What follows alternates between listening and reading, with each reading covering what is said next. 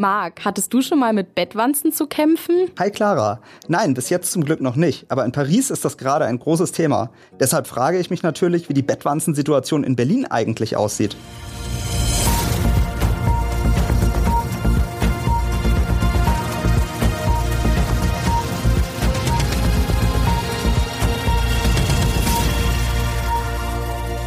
Und damit hallo und herzlich willkommen zu einer neuen Folge unseres Shortcasts Erklär's mir, ein Podcast der Berliner Morgenpost.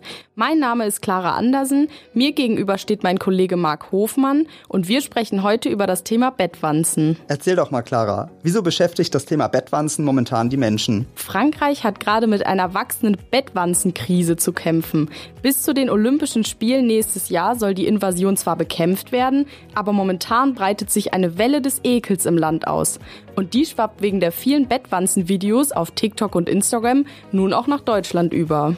Ist diese Panik denn begründet? Gibt es in Deutschland und vor allem auch in Berlin so viele Bettwanzen wie in Paris? Leider ja. Mehrere Kammerjäger in Berlin berichten von einer regelrechten Bettwanzenplage. Die Anfragen für Bettwanzenbekämpfung habe sich mindestens verfünffacht. Hängt das denn mit der aktuellen Lage in Frankreich zusammen? Nein, nicht wirklich. Ein Kammerjäger sagt zwar, dass es durch günstigere Reisemöglichkeiten heutzutage mehr Wanzen in Berlin gibt als früher. Die werden eben von überall auf der Welt, zum Beispiel auch aus Frankreich, mit hergebracht.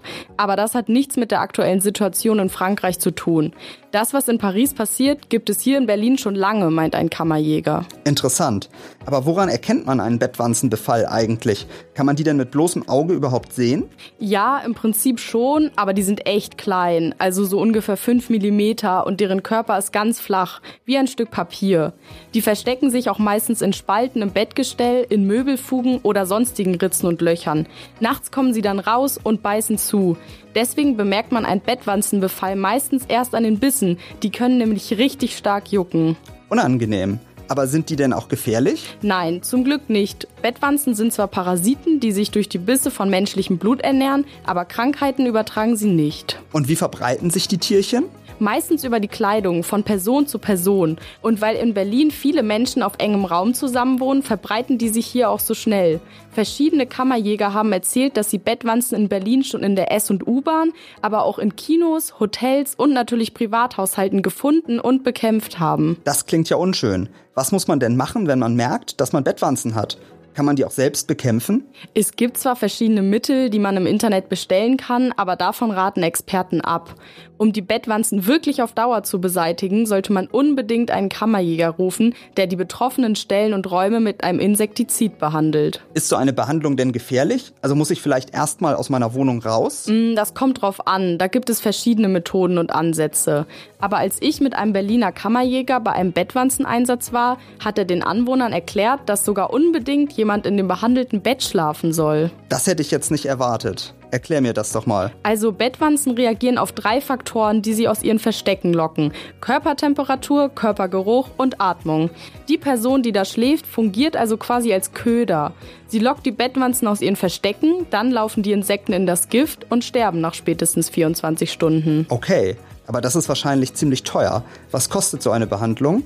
Das hängt davon ab, wie schlimm der Befall und wie groß das Haus oder die Wohnung ist. Bei einer Wohnung sind es so ungefähr 500 Euro pro Behandlung. Hm, davor würde ich mich natürlich gern schützen. Kann ich denn irgendwas tun, um Bettwanzen gar nicht erst zu bekommen? Der Kammerjäger hat mir erklärt, dass man zum Beispiel nicht unbedingt Möbel mitnehmen sollte, die am Straßenrand zum Verschenken herumstehen.